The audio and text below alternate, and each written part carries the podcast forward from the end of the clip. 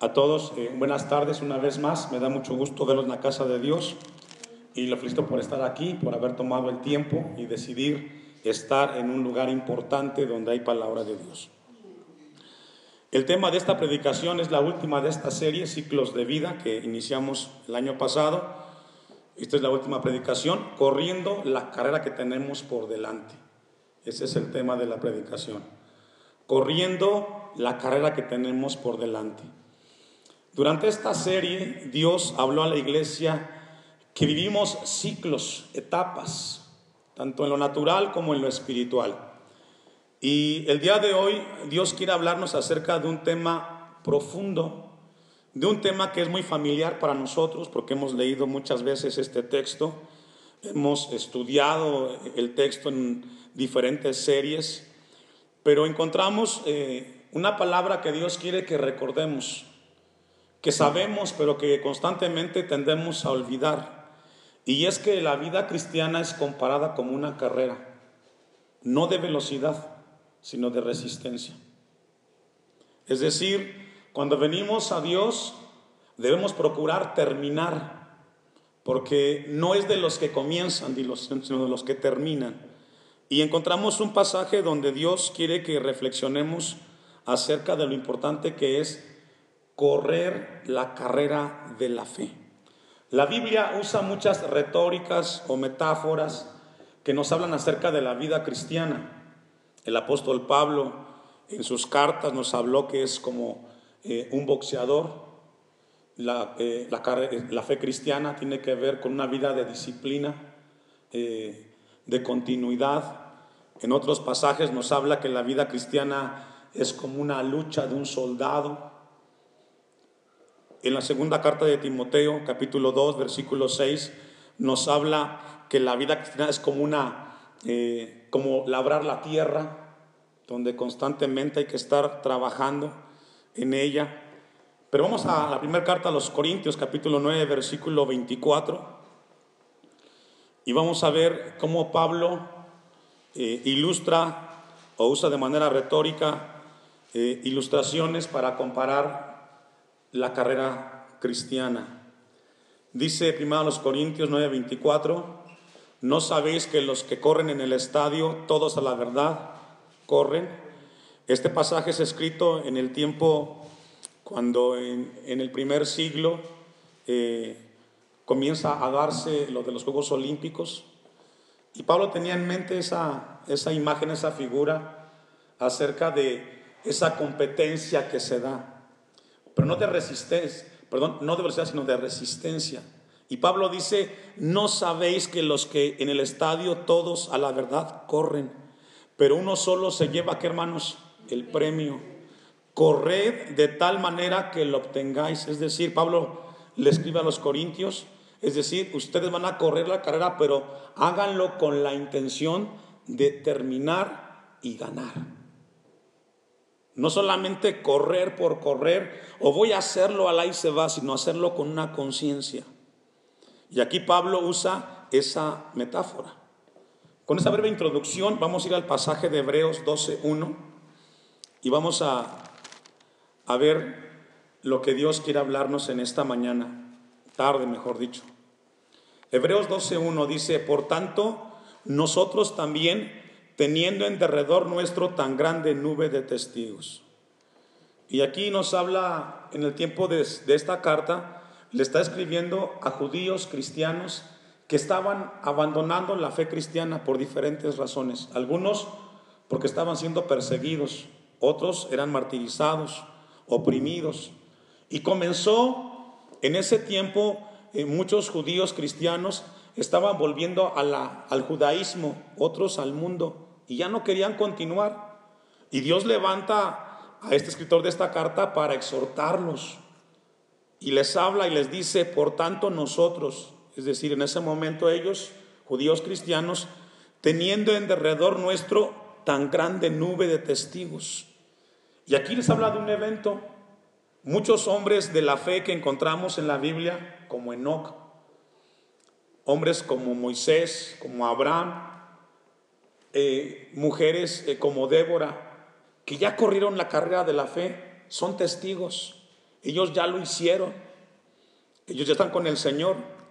Esos personajes que mencionamos, y hay otros muchísimos más, Salomón, eh, Josafat, Eliseo, hombres que corrieron la carrera de la fe, dice el texto, teniendo en derredor nuestro tan grande nube de testigos, despojémonos de todo, ¿qué hermanos? De todo eso.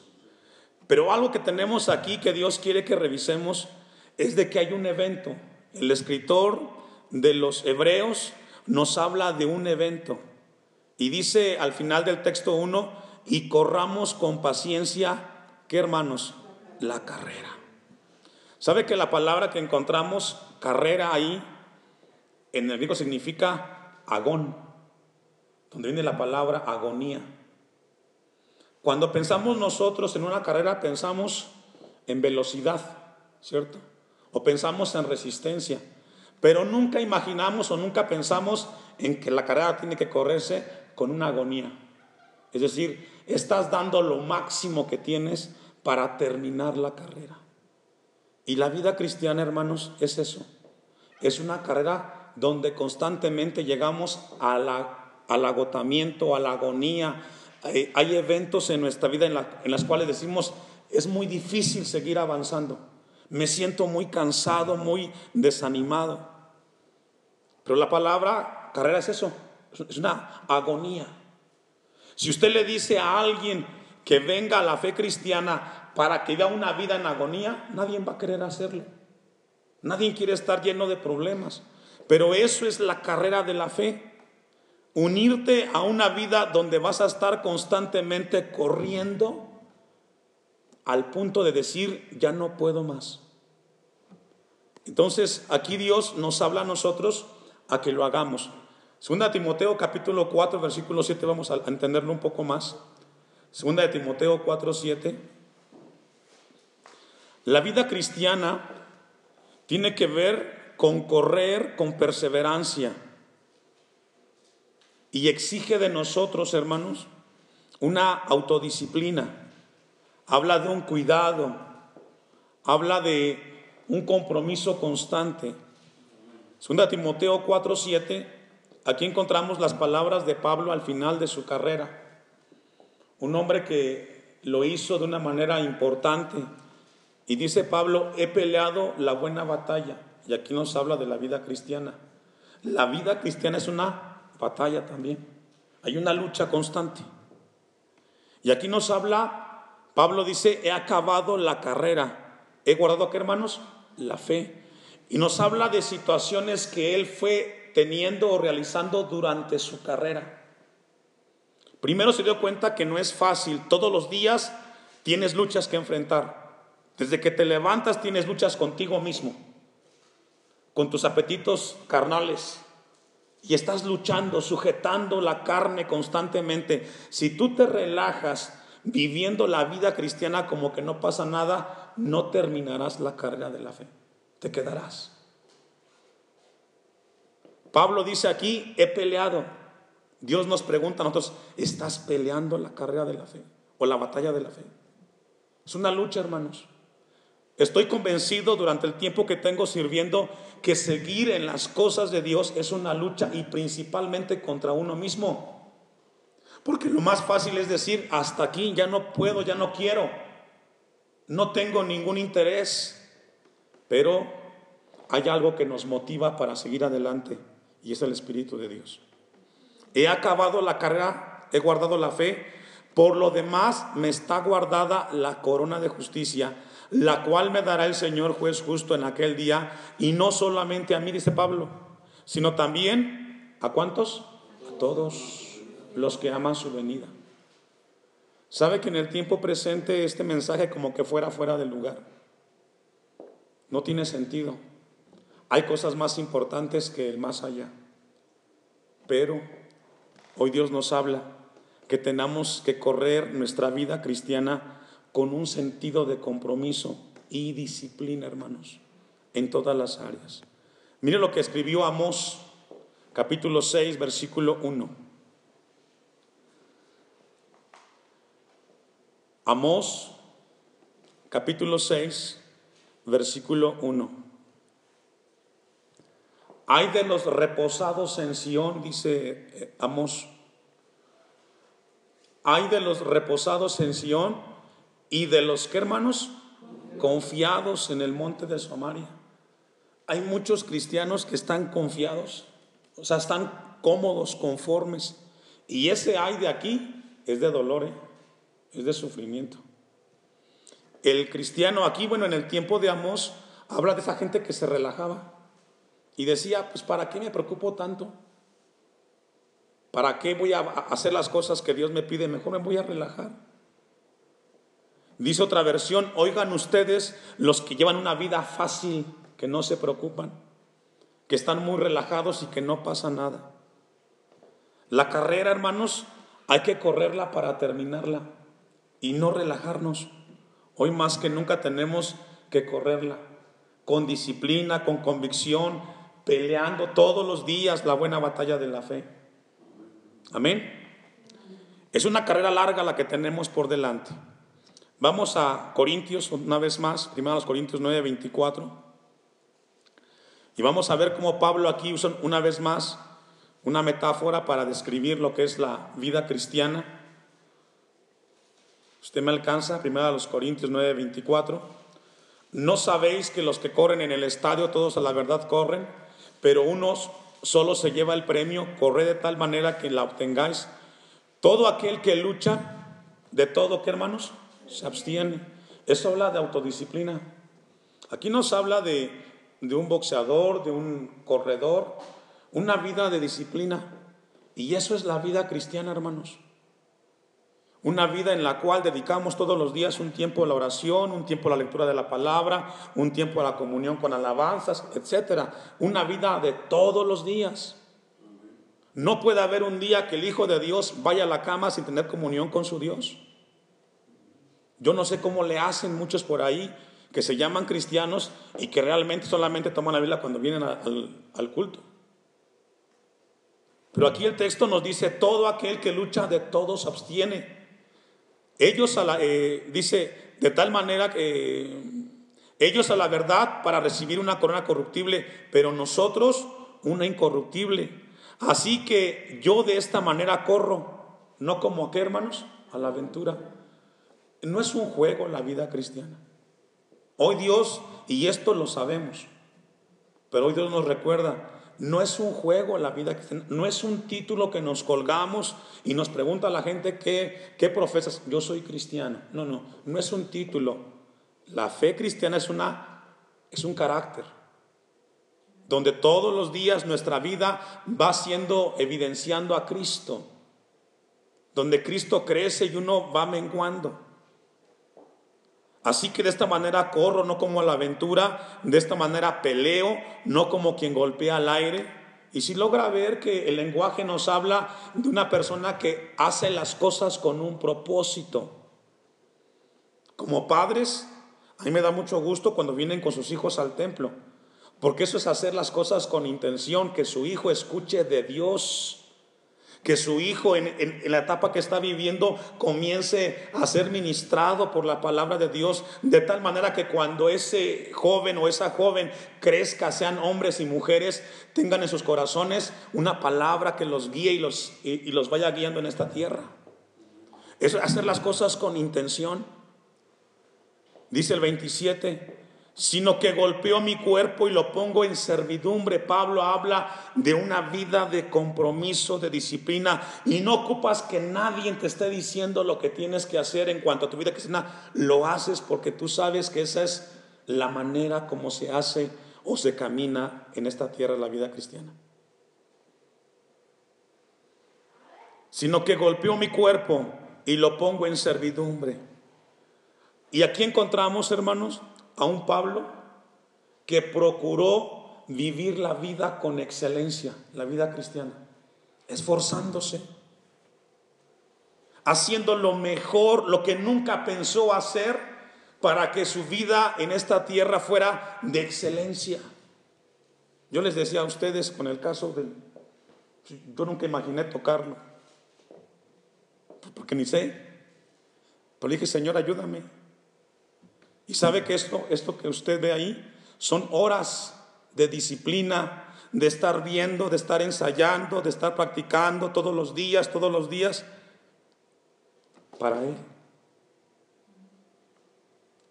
Y todo lo que hagamos, tenemos que hacerlo con ese compromiso. Porque Él nos, nos, nos dio en Cristo, hermanos, una bendición muy grande que quizás ni comprendemos la magnitud de lo que Dios hizo con nosotros. Y cuando entendemos que tenemos que vivir una vida con excelencia al Señor, no importa lo que hagamos o lo que emprendamos, si es para Dios y no lo sé, lo aprendo. Porque es para Él.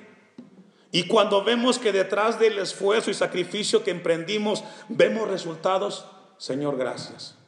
Porque solamente tú me has dado las fuerzas para hacerlo. Entonces, Pablo habla de su vida, pero Dios nos pregunta, ¿cómo estamos corriendo nuestra vida? ¿Estamos poniendo nuestro mayor esfuerzo? ¿Estamos haciendo el máximo esfuerzo en nuestra vida para servir al Señor o cómo lo estamos haciendo? Vamos a volver al texto de Hebreos 12.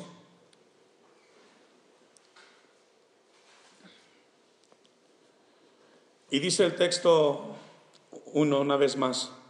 Por tanto, nosotros, también teniendo en alrededor nuestro de tan grande nube de testigos, despojémonos de todo peso y del pecado. Aquí hay dos cosas, peso y pecado. Y Pablo dice que tenemos que despojarnos de ello. Tenemos que hacerlo un lado. La palabra peso aquí es masa, es volumen. Y tenemos que hacerlo un lado. En el tiempo de los hebreos, ellos eran muy dados a las ceremonias porque eran muy religiosos y todo lo hacían de tal manera de que eh, ellos podían alcanzar el favor de Dios haciendo ciertas cosas. Pero Pablo dice, eso no les ayuda. ¿Cómo entenderlo? Bueno, cuando venimos al templo, no le hacemos un favor a Dios. Somos bendecidos cuando venimos a la casa de Dios. Y Dios quiere que entendamos que cuando venimos a la casa y tenemos comunión con Él, con los hermanos, alabamos a Dios, tenemos un tiempo donde eh, más que un ritual es una vida de ofrecerle a Dios todo nuestro ser. No, no venir aquí para que Dios me dé algo a cambio. No, desde que yo vengo yo soy bendecido. Pero Pablo aquí le dice, aquí escritor habla y dice, despojémonos de todo peso todo lo que es legalismo, todo lo que tú piensas que vas a alcanzar el favor de Dios, hazlo a un lado. No te va a ayudar en tu vida cristiana. Son obras muertas. Pero no solamente les habla del, del peso, sino también les habla y dice el versículo 1, avanzar, despojémonos de todo peso. ¿Y qué más, hermanos? Y del pecado que los asedia. Ahora, la pregunta que surge ahí, ¿de qué pecado está hablando el escritor? Hágase esa pregunta usted en su mente. Este texto lo hemos leído muchas veces. ¿De qué pecado está hablando? ¿Qué pecado estaba asediando en ese momento o acosando a los hebreos de ese primer siglo? ¿Cuál era el pecado? Porque habla aquí de un pecado en singular. La respuesta es la duda y la incredulidad. Es el mayor pecado que acecha y asedia al cristiano. La duda. La duda en las cosas de Dios. ¿Será que Dios quiere que yo sea eso? ¿Será que Dios quiere que realmente yo me abstenga de esto? Y constantemente el hombre duda de las cosas que Dios le dice que haga o que deje de hacer. Y el pecado que más nos acecha en nuestra vida cristiana, hermanos, es la duda, la incredulidad. ¿Será, valdrá la pena estar, seguir, leer, orar? Y cuando ese pecado te acecha y entra en tu mente y tú lo dejas entrar, al final ese pecado ganó y te alejó del propósito de Dios. Este tiempo de pandemia que hemos vivido en los últimos meses, ya un año, Muchos cristianos que fueron parte en una iglesia, ¿sabe qué? Muchos no van a regresar. Ya no van a regresar. Y no es porque uno no quiera, es que este tiempo purificó la iglesia. Y los que estaban titubeando y estaban en dudas y no estaban bien ubicados en las cosas de Dios, los arrastró el mundo. Y si pudiéramos ver las vidas de ellos, ¿sabe qué? Ni oran, ni leen la Biblia, ni les interesa en qué momento se va a abrir la iglesia. No les interesa. Están muy cómodos donde están. Y lo que vino a revelar esta pandemia es de que no todos estaban afianzando las cosas de Dios. No todos. A mí me da mucho gusto verlo aquí, desde que nos estamos reuniendo, porque nos habla de, de que hay deseos de las cosas de Dios. Vaya conmigo a Efesios capítulo 6, versículo 16. Entonces, el pecado que ese, en ese tiempo asediaba a los hebreos es el pecado de qué, hermanos? De la duda y la incredulidad. Ahora, ¿cómo le hacemos nosotros contra ese pecado que nos asedia constantemente? Dice Efesios 6, 16, sobre todo, tomad, ¿qué hermanos? El escudo de la fe, con que podáis apagar los dardos del, fuego del, del maligno. ¿Cómo nosotros podemos luchar o enfrentar ese pecado que viene constantemente, que es duda, que es incredulidad hacia nuestras vidas? Es con la fe. Con la fe. Creyendo en las promesas de Dios. ¿Usted cree que Enoch, Moisés, Abraham, Josué, etcétera, no tuvieron crisis en sus vidas? Las tuvieron. ¿Y cómo llegaron al final de su carrera? teniendo fe en su Dios. La única manera de poder nosotros enfrentar la duda y la incredulidad es usando, como dice Efesios, el escudo de la fe. Aunque venga a mi mente el pensamiento, yo sigo creyendo en el Señor. Todos esos hombres que, hemos leído, hermanos, enfrentaron momentos de duda, de incredulidad, pero ellos mantuvieron su fe hasta el final. Y ya dijimos que la fe es confianza plena en las promesas de Dios.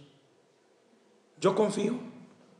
No tengo ganas, quizás no tengo la voluntad hoy, pero yo sé que si me arrodillo al Señor, Él me va a fortalecer. Sé que el tiempo que tengo de, eh, de leer la palabra de Dios me va a ministrar y lo hago con ganas o sin ganas y eso constantemente nos va llevando a caminar, a correr la carrera de la fe, hermanos. Amén. Hebreos 12, 2, vamos a ir concluyendo. Hebreos 12, 2. Puestos los ojos, ¿en quién hermanos? En Jesús, el autor y consumador de la fe, el cual por el gozo puesto delante de él sufrió la cruz. Aquí hay una parte muy importante y es mirando a quién. Todos ustedes quizás han jugado deporte el fútbol, que es el más común. Un jugador cuando está jugando, ¿dónde pone los ojos? ¿En el balón o hacia dónde va? El que juega básquetbol, está jugando básquetbol, ¿dónde pone los ojos? ¿En el balón o en la canasta? El que va manejando y toma el auto, ¿dónde pone la mirada? ¿En el volante, en los pedales, en la palanca o enfrente? La pregunta es, ¿dónde estás poniendo tu mirada? ¿En qué? Porque regularmente pasa esto. Yo he visto en el deporte jóvenes que cuando aprenden a jugar básquetbol, cuando les cuesta mantener el equilibrio con la pelota, casi siempre ven que el balón y no ven para dónde van ni mucho menos dónde está la canasta. Hasta que con el tiempo comienzan a tener la práctica, ¿verdad? Porque el enfoque debe estar en la canasta. Bueno, la vida cristiana, hermanos, nos habla de que tenemos que mirar a Jesús. Solo a Él. No compararte con nadie. Mira a Cristo. Mira su vida, mira su ejemplo, mira su testimonio, mira cómo caminó, cómo vivió, qué hizo, cómo lo hizo. Ve a Jesús. ¿Qué estamos viendo? ¿Al hombre? ¿A un movimiento? ¿A la iglesia? ¿Qué estamos viendo en nuestra vida cristiana? ¿A quién estamos mirando? Porque si tú miras algo que no sea Jesús, no vas a terminar la carrera. Por eso el escritor dice, puestos los ojos en Jesús. Yo le mostré a usted ejemplos, pero casi siempre como seres humanos no miramos a Jesús.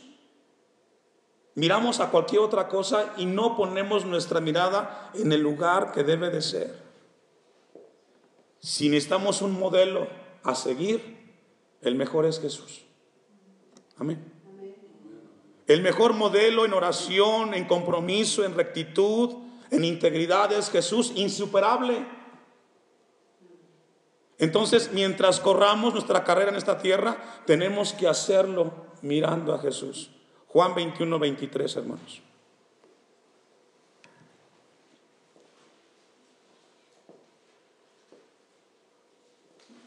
Ahora cuando nos habla el escritor de Hebreos de poner nuestra mirada en Jesús,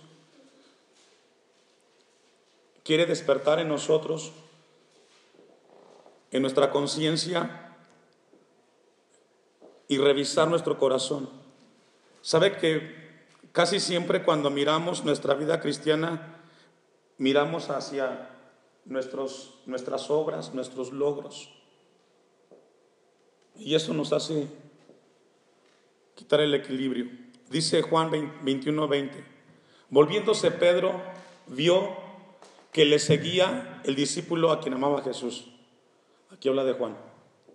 El mismo que en la cena se había recostado al lado de él y le había dicho, Señor, ¿quién es el que te ha de entregar?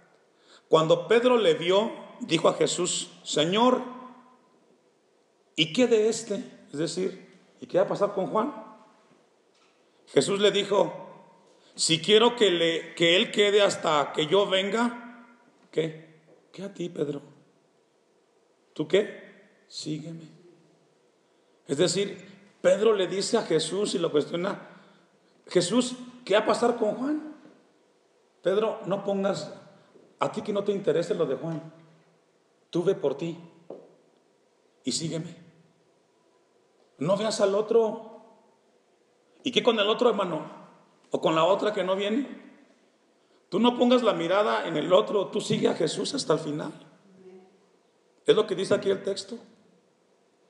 Pedro le dice a Jesús, ¿qué va a pasar con Juan? ¿Qué va a ser de Juan? Y Jesús le dijo en ese momento a Pedro, y hoy Dios nos recuerda, no te fijes en el otro, mejor ora por él, pero tú sígueme hasta el final